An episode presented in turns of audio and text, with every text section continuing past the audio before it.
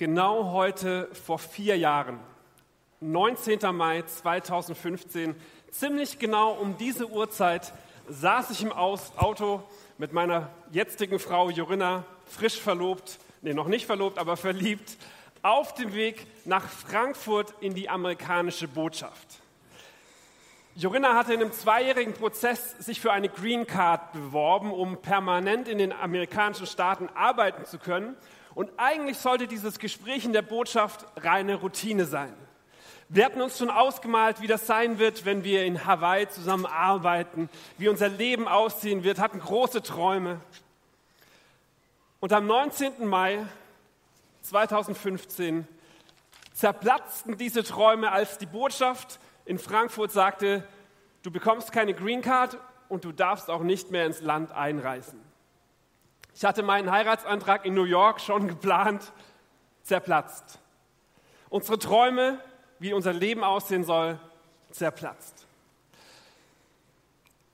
Ich nehme an, viele von euch kennen dieses Gefühl, das man hat, wenn man vor einer verschlossenen Türe steht in der Sackgasse gelandet, man weiß nicht mehr weiter, alle Hoffnung, alle Zuversicht, alle Ausblicke weg. Irgendjemand schon mal passiert? Ganz kurz, ob ich der Einzige? Sehr gut, euch geht es auch so. Ich glaube, diese Predigt wird euch heute helfen, wenn ihr vor einer verschlossenen Tür steht, zu wissen, was ihr tun könnt. Ich glaube, die nächsten 25 Minuten werden euch helfen, zu wissen, wie könnt ihr auch durch verschlossene Türen hindurchgehen. Wir werden fünf Geheimnisse entdecken. Fünf Türen, die euch helfen, in Zukunft vor verschlossenen Türen nicht zu verzagen. Vielleicht drehst du dich kurz zu deinem Nachbarn und sagst, hey, ich bin wirklich gespannt, was diese fünf Punkte sind.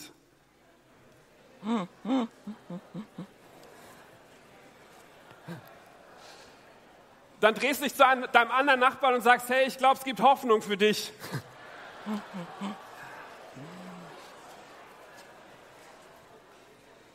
Sehr gut. Der Dirk hat schon gesagt, es ist ein Herzensthema von mir, weil ich in den letzten 15 Jahren Freiberuflichkeit das so oft erlebt habe, dass verschlossene Türen da waren und dass es sich gelohnt hat zu kämpfen und nicht aufzugeben. Dass es sich gelohnt hat, einen anderen Weg zu finden, den Türöffner zu suchen und nicht vor einer verschlossenen Türe aufzugeben. Deswegen ist es mein Herzensthema und ich glaube wirklich, dass heute Morgen du ermutigt werden kannst, wenn du vor einer verschlossenen Türe stehst. Wir starten heute eine neue Serie, Jesus unzensiert. Und wir werden uns vier Geschichten aus dem Markus-Evangelium anschauen. Wenn ihr mitmachen wollt, lest das Markus-Evangelium einmal durch. Sehr spannend. Vier Geschichten schauen wir uns an. Einmal, wie Jesus eine Prügelei startet, spannendes Thema. Äh, einmal, was Jesus zum Thema Steuern zahlen sagt, auch spannendes Thema. Heute geht es um den Türöffner und das vierte Thema verrate ich noch nicht. Könnt ihr auf dem Flyer sehen. Wir steigen mitten ein in diese Geschichte, Markus Kapitel 2. Da lesen wir folgendes. Einige Tage später kam Jesus nach Kapernaum zurück und bald wusste jeder, dass er wieder zu Hause war. Die Menschen strömten so zahlreich zusammen, dass kein Platz mehr blieb, nicht einmal draußen vor der Türe. Jesus verkündete ihnen die Botschaft Gottes. Da brachten vier Männer einen gelähmten Mann herbei. Ich habe gesagt, wir reden über fünf Türen. Die erste Türe, über die ich reden möchte, ist die Türe des Anfangs. Ich habe eine Türe mitgebracht. Ich stelle mir vor, wie dieser wie dieser Mann zu Hause war und den ersten Schritt, den er gehen musste, war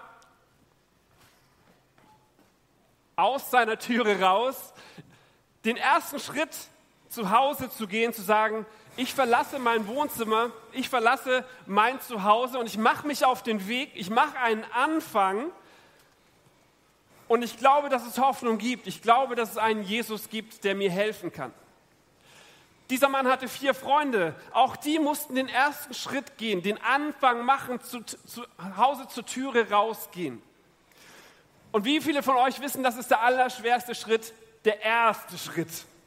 Weil wir beim ersten Schritt überlegen, ah, Schritt sieben oder Schritt acht, boah, das wird wirklich schwierig.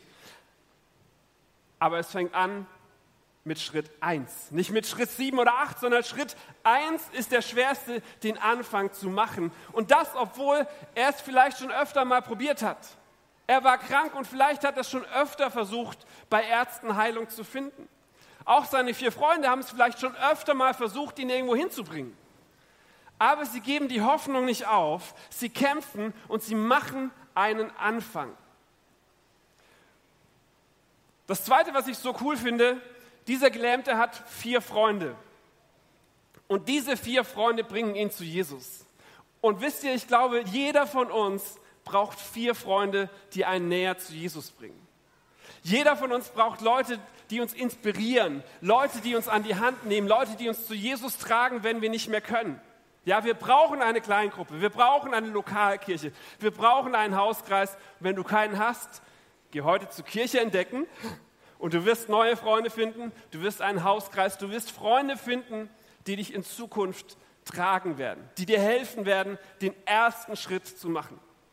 Okay, wie heißt die erste Türe? Türe des? Sehr gut. Es gibt eine zweite Türe. Denn die vier machen den Anfang, sie gehen los mit ihrem Freund und dann steht da, da brachten vier Männer einen Gelähmten herbei aber sie kamen wegen der Menschenmenge nicht bis zu Jesus hindurch.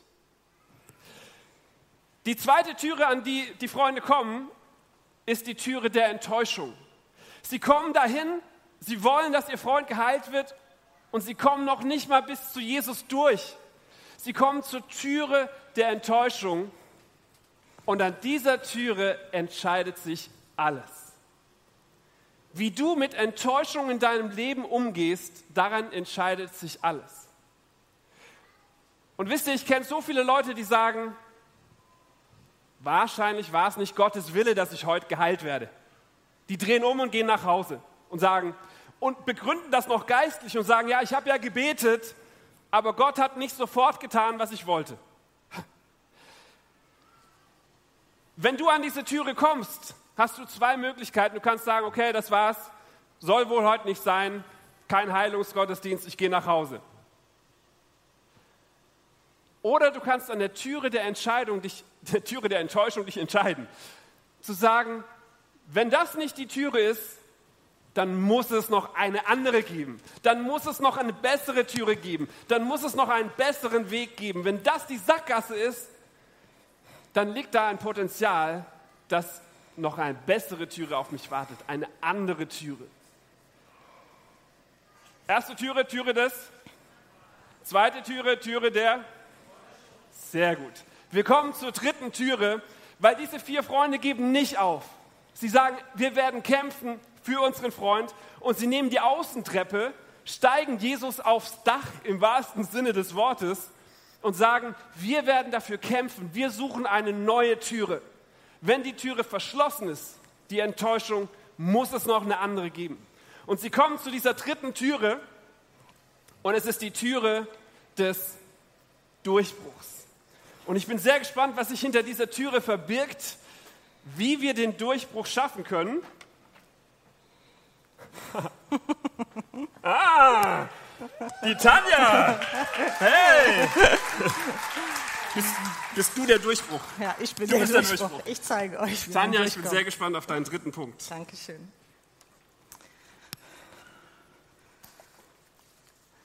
Stell dir vor, jemand sagt zu dir, du darfst dir eine Sache wünschen, die sich sofort erfüllt und dein Leben würde sich positiv verändern. Wie viele von euch würden das Angebot gerne annehmen? Sehr cool, Dankeschön. Ich auf jeden Fall auch. Wenn du zu Jesus durchbrichst, sagt Jesus dir nicht immer das, was du erwartest, aber immer das, was du brauchst. Die vier Männer in der Geschichte sind nun oben auf dem Flachdach mit ihrem Freund. Und sie fangen an, die Äste, den Lehm, den Stroh, alles rauszureißen, damit ein Loch entsteht. Und sie haben in dieser ganzen Sache eine Sache im Kopf. Sie haben eine konkrete Vorstellung davon, was gleich passieren soll. Sie haben eine Erwartung an Jesus, was er gleich tun soll. Und das ist es, ihren Freund zu heilen, nicht mehr und nicht weniger. Damit dieser Freund endlich schmerzfrei und aufrecht durchs Leben gehen kann. Kennst du es von dir, dass du vielleicht auch eine ganz klare Vorstellung davon hast, wenn sich diese eine Sache in deinem Leben verändern würde, dann, dann wird es dir wirklich viel besser gehen. Wenn sich vielleicht endlich, wenn du endlich den Job bekommst, den du dir so sehr wünschst. Vielleicht, wenn endlich der Partner vorbeikommt, auf den du so lange wartest. Oder die eine Sache, wenn du endlich gesund wirst oder einer deiner Angehörigen. Jesus sagt dir nicht immer das, was du brauchst, äh, was du erwartest, aber immer das, was du brauchst. In der Geschichte sind nun alle Augen auf Jesus gerichtet, denn der Gelähmte ist vor seine Füße runtergetragen worden, runtergelassen worden. Und alle gucken jetzt, was macht Jesus? Sie wissen, vor etlichen Tagen hat Jesus genau in dem gleichen Haus bei Simon Petrus schon ganz viele Menschen gesund gemacht, geheilt. Und das hat sich rumgesprochen. Und jetzt erwarten sie von Jesus, dass er genau das Gleiche tut. Doch in diesem Moment sagt Jesus was zu dem Gelähmten, was gar keiner erwartet. Er sagt zu ihm, hey mein Sohn, deine Sünden sind dir vergeben. Hä? Die vier Freunde sind total irritiert. Die denken, was sagt Jesus da? Haben wir uns verhört? Also wir wollten doch nur, dass Jesus heilt. Ich meine, ist ja offensichtlich. Aber warum spricht er jetzt von Sündenvergebung? Ich glaube, wenn Jesus was sagt, was wir nicht erwarten, dann hat er noch mehr für uns. Wisst ihr warum? Jesus, seine Mission war es nicht, auf die Erde zu kommen, um hier zu heilen dort ein Wunder zu tun, dort einen Besessenen zu befreien, damit die Menschen einfach ein leichteres, besseres Leben haben, um dann in den Himmel zu fahren, damit wir uns hier heute daran erinnern, ah, es gab mal echt einen coolen Jesus, der hat es den Leuten echt leichter gemacht. Das war nicht die Mission von Jesus. In erster Linie war seine Mission, und das steht in Lukas 19, Vers 10, der Menschensohn, damit ist Jesus gemeint, ist gekommen, um zu suchen und zu retten, was verloren ist. Jesus hat hier noch was mehr gesehen. Natürlich wusste er, wenn ich jetzt den Gelähmten heile, geht es dem wirklich definitiv besser. Aber Jesus hat noch was anderes gesehen. Etwas gesehen, was er ihm noch schenken wollte. Ein Leben, ein so hochwertiges Leben, was über dieses Leben hinausgeht ein Leben mit ihm zusammen nach dem Tod. Und das wird so genial sein.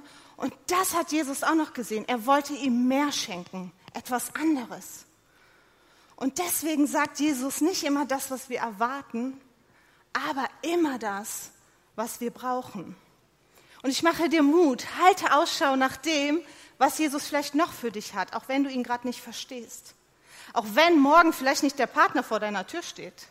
Auch wenn sich in der nächsten Woche nicht die Zusage für deinen erhofften äh, Beruf erfüllt, wenn vielleicht deine Finanzen sich nicht sofort so schnell erholen, wie du erhoffst, oder du nicht so schnell gesund wirst.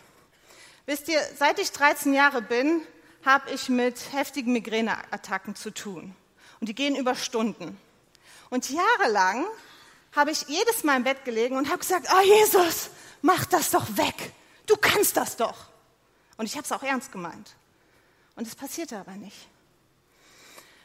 Und dann sagte Jesus mir plötzlich was völlig Unerwartetes. Er sagte zu mir, Tanja, hör auf damit und fang an, mich zu loben. Was, Jesus? Ich habe gedacht, nee, auf gar keinen Fall, Jesus. Mir geht es ja so dreckig, also ich will da alles andere tun, als dich jetzt zu loben in dem Moment. Aber ich fing an damit. Und manchmal war es so, nach zehn Minuten war die Migräne völlig verschwunden. Einmal hat Jesus zu mir gesagt, hey, lies aus dem Psalm einen Lobpsalm vor. Und da ich aber bei Migräne nichts sehen kann, habe ich meinem Mann gesagt, hey, kannst du mir das vorlesen laut? Und in den letzten Worten, die er vorgelesen hat, ist die Migräne verschwunden. Es war unglaublich für mich. Es war total unerwarteter Weg für mich. Ich hätte gedacht, Jesus macht mich einfach gesund und fertig, dann halte ich es nie wieder.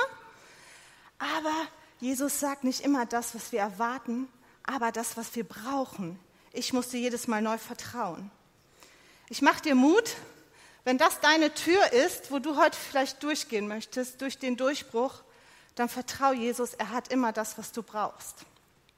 Vielleicht bist du aber auch heute das erste Mal hier in der Kirche und das ist vielleicht schon wie so ein Durchbruch, dass du überhaupt hier sitzt in der Kirche. Und du hörst, wie der Gelähmte heute zum ersten Mal, hey, deine Sünde ist dir vergeben. Ich spreche dich frei davon. Jesus möchte heute dein Mist, deine Sucht, deine Worte, mit denen du andere Menschen kaputt machst, er möchte sie vergeben. Und vergeben kann man in der Bibel auch mit wegwerfen übersetzen. Und Jesus sagt, hey, das will ich alles nehmen und einfach wegwerfen. Wohin will er es denn hinwerfen? Im ersten Teil der Bibel steht in Micha 7, Vers 19, du wirst mit uns Erbarmen haben und all unsere Schuld wegschaffen. Du wirst, wirst sie in das Meer werfen, dort wo es am tiefsten ist. Da will Jesus das alles hinwerfen. Und damit du nämlich nicht hingehen kannst und sie wieder hochholst. Und Jesus geht auch nicht tauchen. Er lässt die da drinnen. Und wenn du sagst, hey, das ist echt viel zu schwer zu vergeben, was passiert denn mit schweren Sachen auf dem Meer? Sie gehen unter, bis auf den Grund. Ich mache dir Mut. Nimm die Vergebung heute an. Geh durch die Tür des Durchbruchs, wenn du die Vergebung noch nicht kennst. Und sag Jesus, hey, ich will wirklich frei werden davon. Vielleicht bist du aber auch vor der vierten Tür. Und die vierte Tür, wenn wir die öffnen, da kommt was hervor, was vielleicht etwas unangenehm ist. Und zwar ist das der Widerstand. Ich glaube, in jedem Widerstand liegt auch eine Chance. In der Geschichte sitzen auch Männer, die sich ganz schön gut mit dem jüdischen Gesetz und dem jüdischen Glauben auskennen. Und sie wissen ganz genau, eine Sache, die kann nur Gott. Die kann kein anderer. Und das ist es, Sünden zu vergeben. Und wenn jemand anders, wie Jesus gerade hier, das von sich behauptet, dann ist das Gotteslästerung. Und darauf steht die Todesstrafe. Sie stellen sich gegen Jesus. Der Widerstand kommt hoch. Und sie werden zu seinen Gegnern. Innerlich tobt bei ihnen der Bär. Doch interessant ist, erst als diese Gesetzeslehrer gegen Jesus sind und ihre Gedanken sich gegen ihn aufstellen, erst dann passiert die Heilung. Erst dann zeigt Jesus, dass er heilt. Der Gelähmte hat quasi dem Widerstand von den Gesetzeslehrern zu verdanken, dass Jesus ihn noch geheilt hat. Die, Jesus sagt nämlich zu den Gesetzeslehrern, hey, warum glaubt ihr mir nicht, dass ich das kann? Was ist denn leichter, Sünden zu vergeben oder zu dem Mann zu sagen, hey, steh auf, nimm dein Bett und geh ab nach Hause? Für die Gesetzeslehrer ist beides nicht leicht. Auf das eine steht die Todesstrafe und auf das andere die Glaubwürdigkeit steht auf dem Spiel, wenn es halt nicht funktioniert. Und damit zeigt Jesus, dass er bei beiden Sachen mächtig ist, dass er beides kann. Auch in deinen Widerständen liegt immer auch eine Chance. Vielleicht ist es so, dass du dir ist es so, dass sich Menschen dir entgegenstellen oder dass Umstände gegen dich sind. Oder vielleicht bist du es auch selbst, dass du sagst, boah Gott, nee, das will ich nicht, das ist mir zu heikel, das mache ich nicht, was du da so gerade von mir willst. Auch darin liegt die Chance, dass du sehen kannst, wie mächtig Jesus ist und dass seine Zusagen gelten. Wenn zum Beispiel Menschen voll gegen dich sind und es geht dir echt dreckig damit, dein Chef, wer auch immer, dann hast du die Chance zu sehen, dass die Aussage von Jesus, liebe deine Feinde, wirklich möglich ist. Dass das Realität ist in deinem Leben. Weil vorher ist es einfach blanke Theorie. Aber wenn du keine Feinde hast, kannst du auch keine Feinde lieben. dann kannst du sehen, wie mächtig Jesus eigentlich ist. Wenn du aber vielleicht auch mit Sucht zu kämpfen hast und du hast schon alles dafür getan und du hast gar keine Kraft mehr dafür, dann kann, hast du die Chance, dass Gottes Zusage gilt, die in Epheser 3, Vers 20 steht. Gott kann unendlich mehr an uns tun, als wir jemals von ihm erbitten können oder uns ausdenken können. So mächtig ist die Kraft, die in uns wirkt. Dann kannst du erleben, dass das Wirklichkeit ist, dass das gilt.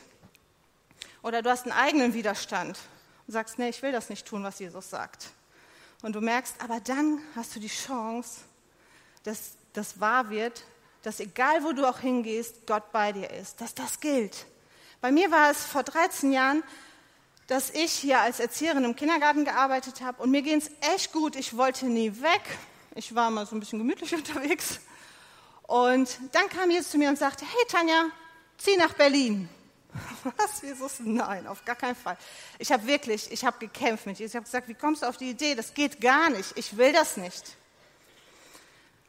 Doch am Ende der Woche, wo er es mir gesagt hat, habe ich gesagt, okay, Jesus, ja, eigentlich will ich dir ja vertrauen, aber das ist echt zu heftig. Mit so Gefühlen geht das einfach nicht.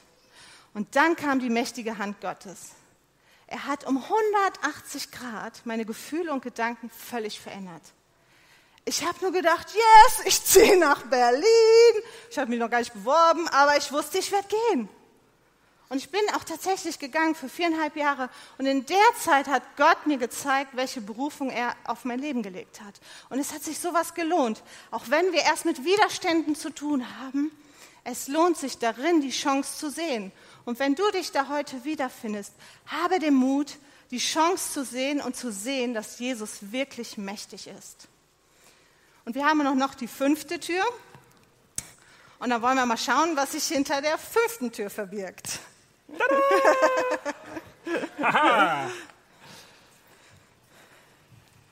Was mich an dieser Geschichte am meisten begeistert, ist diese fünfte Türe. Ich habe es genannt, die Türe der Dankbarkeit. Denn überlegt mal, zu welcher Türe der Gelähmte wieder rausgeht ist die gleiche Türe der Enttäuschung, zu der er nicht reinkam. Zu dieser Türe geht, zu der gleichen Türe geht er jetzt geheilt wieder raus. Die Türe der Dankbarkeit. Und in Vers 5 lesen wir, oder Vers, irgendwo am Schluss lesen wir, dass alle es sahen und als sie es sahen, sind sie vor Begeisterung ausgetickt. Ich habe geguckt, was für ein Wort steht hier für austicken. Und der Wortstamm, wo das herkommt, ist Ekstase. Die Leute waren alle in Ekstase begeistert über das, was Jesus getan hat und haben es gefeiert. Und zwar nicht nur die, die, die Freunde Jesus, sondern auch die Gegner, alle. Alle haben auf einmal gemerkt, wow, was Gott hier getan hat, ist der Hammer. Ist euch das schon mal passiert? Dass, dass ihr zur gleichen Türe wieder rausgegangen seid, die die Türe der Enttäuschung war. Und wisst ihr, ich glaube, wir machen das viel zu selten, dass wir das feiern, was Gott getan hat. Dass wir ekstatisch ausrasten für das, was Gott getan hat, über die Türe der Dankbarkeit. Wem ist das schon mal passiert? Wer hat erlebt, dass Gott euer Leben umgedreht hat? Irgendjemand? Habt ihr schon mal erlebt, dass ihr Gott vertrauen konntet und ein Wunder getan hat? Dass er eure aussichtslose Situation umgedreht hat, die Türe der Enttäuschung zur Türe der Dankbarkeit wurde? Irgendjemand? Come on! Lasst uns aufstehen, lasst uns diesen Gott feiern. Lasst uns ihm mal einen Riesenapplaus geben. 20 Sekunden feiern, was Gott getan hat, der unglaublich gut ist und unser Leben trägt. Yay!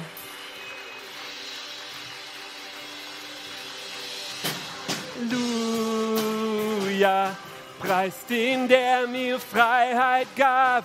Halleluja, er besiegte Tod und Grab alle Ketten sind gesprengt von dem Gott, der Rettung bringt. Jesus, meine Hoffnung lebt. Oh ja, Jesus, meine Hoffnung lebt. meine Hoffnung lebt. Yeah! Woo!